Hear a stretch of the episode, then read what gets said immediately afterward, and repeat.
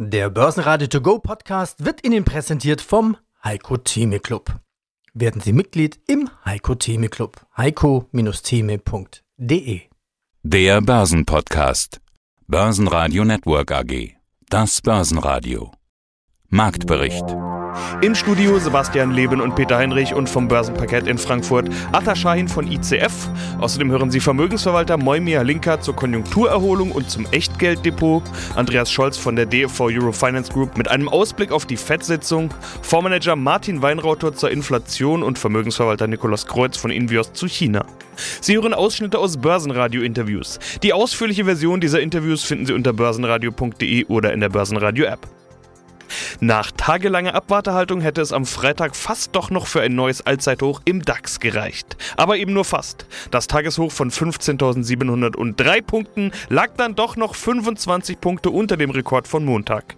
Der Schlusskurs ist sogar mehr als 100 Punkte darunter, 15.693 Punkte und plus 0,8 Prozent. Ein guter Wochenabschluss war es trotzdem, zumal von der Wall Street mit der leicht negativen Eröffnung keine positiven Impulse kamen.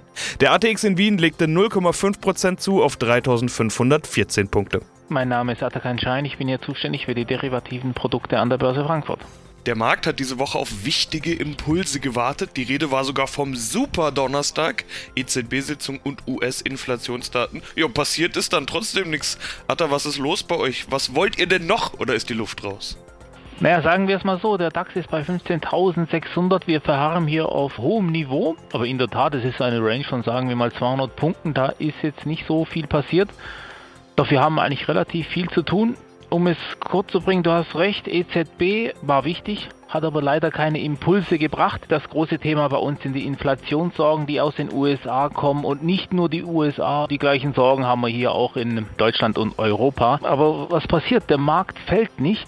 Und der Markt hat ja immer recht. Und so wie es aussieht, ist der Markt der Meinung, dass es ja noch viel schlimmer sein könnte. Und meine persönliche Meinung ist, er ist auf dem Sprung. Er sucht einfach nach einer anderen Nachricht, nach einer positiven Nachricht und will weiter steigen aus irgendeinem anderen Grund. Aber wie gesagt, meine persönliche Meinung.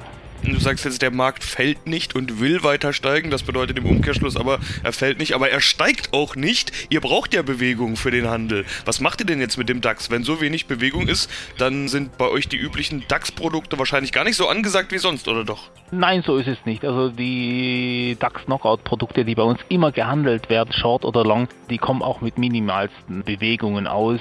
Da bewegt sich das Produkt auch 1 Cent pro Punkt im DAX, also da braucht man nicht viel. Es ist einfach so, dass dann gesamtmarkttechnisch etwas weniger los ist. Und wenn diese Phase, die ich mal so nenne, über mehrere Wochen oder Monate geht, das ist für uns Gift. Diese eine Woche, die jetzt so komisch war, die macht uns erstmal gar nichts aus. Ein Thema haben wir ja standardmäßig auch immer mit dabei und das ist der Bitcoin. War ja eine Zeit lang fast schon ein Running Gag, dass du gesagt hast, eigentlich willst du nicht mehr über Bitcoin reden und ich jedes Mal gesagt habe, naja, wir müssen doch wieder drüber reden. Was ist denn jetzt mit diesem Bitcoin-Papier? Wir haben hier ein Partizipationszertifikat der von Tobel. Es ist äh, ein relativ neues Produkt und deswegen wird das auch eher nur gekauft. Was gibt es Neues zum Bitcoin? Wir waren relativ schwach. Also in Euro waren wir bei unter 26.000 Euro und seitdem sind wir eigentlich von diesem Niveau schön gestiegen. Wir sind wieder über 30.000 Euro. Gab natürlich viel Steuerfeuer aus China, das hatten wir schon besprochen und das, was jetzt so besprochen wird, ist eigentlich eine kleine Nachricht. El Salvador, ein ganz kleines Land, hat den Bitcoin als offizielles Zahlungsmittel eingeführt.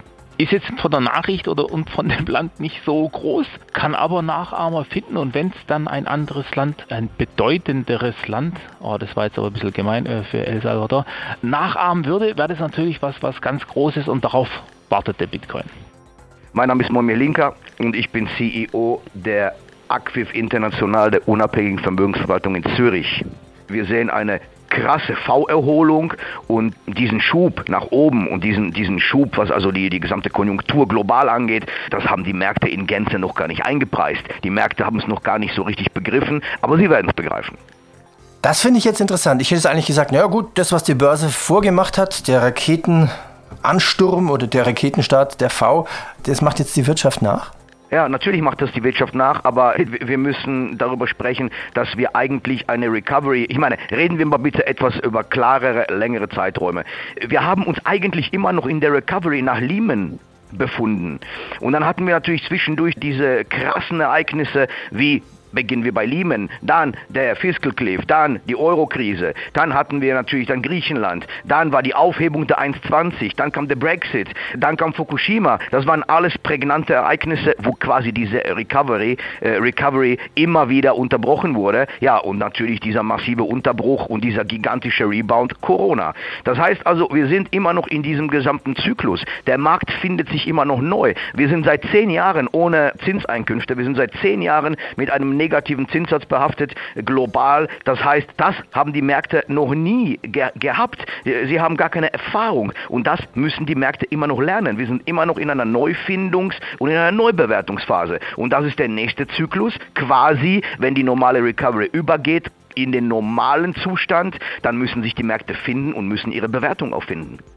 Ja, mein Name ist Andreas Scholz aus Frankfurt am Main vom Finanzplatz von der DFV Eurofinance Group und wir sind die Macher der Eurofinance Week und ich freue mich auf den Finanzplatz-Talk mit euch.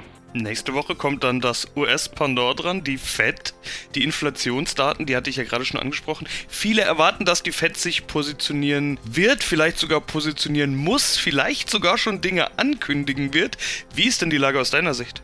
Also wir haben ja gerade die Preisdaten bekommen aus den Vereinigten Staaten und die lagen, Sebastian, natürlich schon doch ein Schnaps nochmal über den Markterwartungen. Wir sind jetzt bei der 5, 5 Prozent. Das ist schon eine Menge Holz. Das heißt also, das ist jetzt nicht nur so ein bisschen Reflationierung, das ist schon wirklich Preisdynamik. Jetzt sagen natürlich die meisten äh, Fettentscheider, wir schauen da durch. Das ist ein temporärer Effekt. Die Preise werden auch wieder runtergehen. Die gehen jetzt hoch, weil wir natürlich Anpassungsprozesse haben Post-Corona sorgt noch mal so ein bisschen für den Nachbrenner, aber die meisten sagen, und das sind nun immer noch sehr viele Tauben da, auch bei der FED. Wir wissen ja, Sebastian, Tauben sind die, die sagen, wir können die Zinsen noch länger im Keller lassen.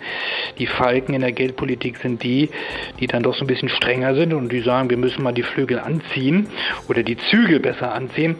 Und die Tauben sagen im Moment natürlich, das müssen wir noch nicht als besorgniserregend betrachten. Das heißt, die Inflation kommt wieder zurück, die überschießt jetzt mal temporär.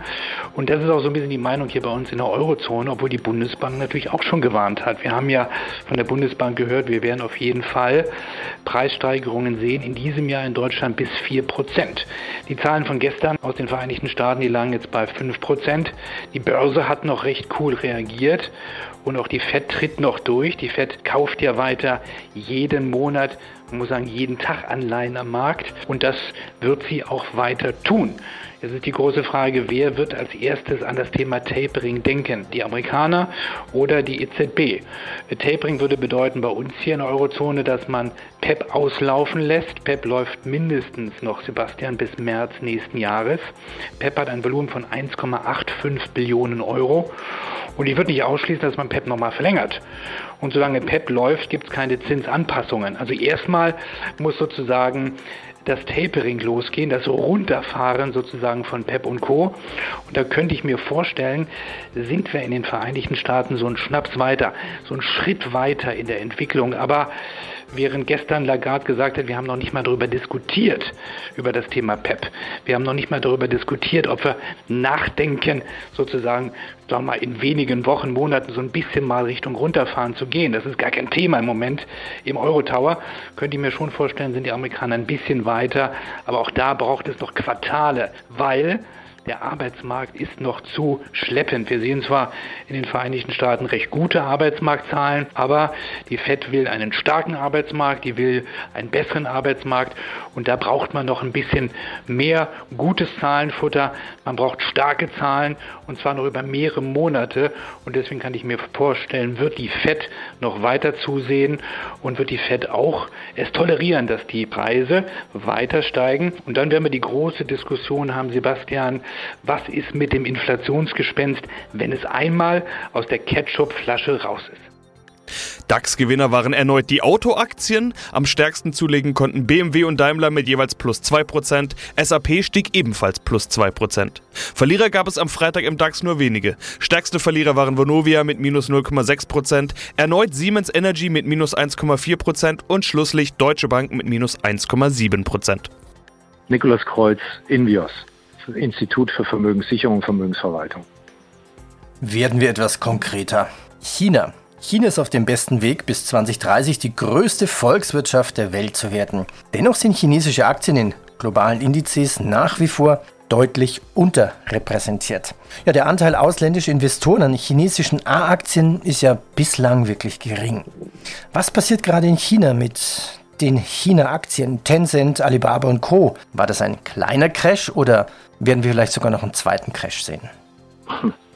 In der Tat, wir sehen seit die äh, BOC, also Bank of Japan, äh, beziehungsweise Entschuldigung, Bank of China, nicht Japan, die BOI, dass äh, seit die Notenbank in China den Markt reguliert, und zwar mit einem etwas restriktiveren Gangart, dass das Momentum nachgelassen hat. Das kann man an allen großen Indizes erkennen, Shenzhen, Shanghai, Hongkong. Wir haben aber auch eine Situation, dass sich die Deregulierung fortsetzt und gerade justamente heute ist BlackRock mit einer Information rausgegangen, dass sie zukünftig auch ETFs in China auflegen und für den globalen Markt dann auch zur Verfügung stellen. Und das ist nun mal der Platzhirsch mit iShares sodass wir dort eine äh, weitere Öffnung dieses Marktes sehen. Das ist auch sicherlich notwendig, wenn man schaut, wie die börsenkapitalisierungsgewichteten breiten weltweiten Indizes China und überhaupt Asien untergewichtet haben. Das trägt nicht mehr dem, dem weltweiten Wachstum Rechnung und äh, führt dann letzten Endes ja auch zu einer breiteren Diversifikation. Das, was Sie mit Alibaba, Tencent etc. ansprechen, sind äh, Einzelunternehmensrisiken, die Sie grundsätzlich haben, nicht nur in asiatischen Werten. Hier sind durch Fehlartikulation, durch Missmanagement oder eben halt auch durch exogene Schocks, durch Eingreifen von Regierungen ein negativer Impact einfach entstanden, dass sich diese Börsenkurse jetzt temporär mal in Richtung Süden entwickelt haben. Grundsätzlich ist dieser Markt nicht zu unterschätzen. Es ist unserer Definition nach einer der fünf Megatrends, dass die Kapital- bzw. die Mittelzuflüsse weiterhin Richtung Osten gehen und sich aus den satuierten äh, Märkten weiter auch rausbewegen hin zu den Emerging Markets und China würde ich definitiv auch nicht mehr zu den Emerging Markets zählen.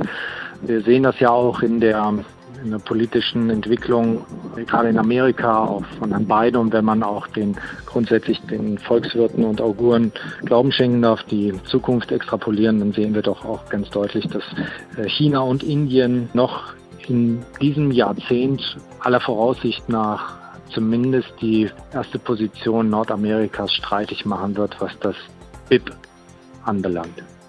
Mein Name ist Martin Weinrauter. Vermögensverwalter seit fast 30 Jahren und Fondsmanager. Und was uns antreibt, unsere Kernkompetenz ist Risikomanagement. Wer uns hört und wer mit uns redet, weiß immer, das ist Risikomanagement, über das wir reden. Und was den Markt gerade antreibt? Hm, gute Frage. Auf jeden Fall wird wahnsinnig viel diskutiert. Notenbanken, Konjunkturerholung, Pandemie, Sektorrotation und natürlich die Inflation in den letzten Wochen Dauerthema gewesen. Das sind zumindest alles Themen, die von uns Medien momentan oft gespielt werden. Herr Weinrotter, wie viel davon kommt bei Ihnen als Vermögensverwalter denn tatsächlich vor in Ihrer Arbeit?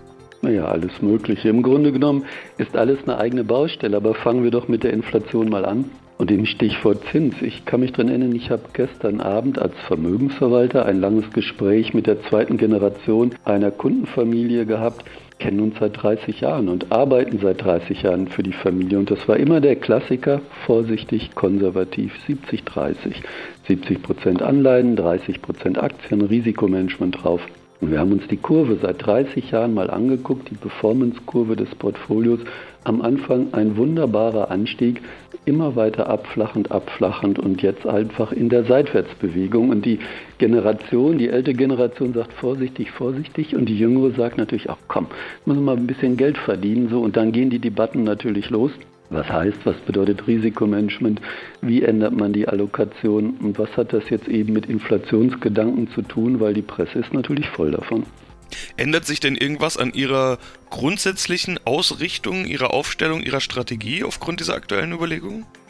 Also als Vermögensverwalter haben wir den höchsten Respekt vor der Einschätzung des Kunden. Anleihen, bester Schuldner, bringen zurzeit Verlust ins Portfolio. Da führt ja kein Weg dran vorbei bei negativen Zinsen. Aber wenn ein Kunde sagt, mit einem erheblichen Teil des Portfolios ist mir diese Sicherheit wichtig in Zeiten, wo es hart an den Börsen hergeht, dann reden wir darüber, aber wir respektieren das und drücken dem Kunden nicht aufs Auge, dass er da weggehen muss.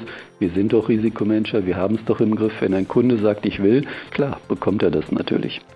Unser linker Börsenradio Echtgeld Depot. Es ist sozusagen Aktien sparen. Jeden Monat kommen 1000 Euro dazu.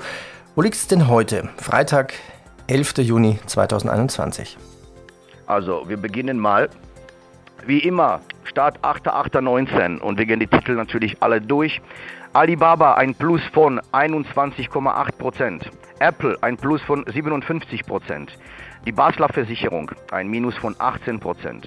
Die Bank Cantonal Vadoas ein Plus von 12%. Die Byte ein Plus von 78%.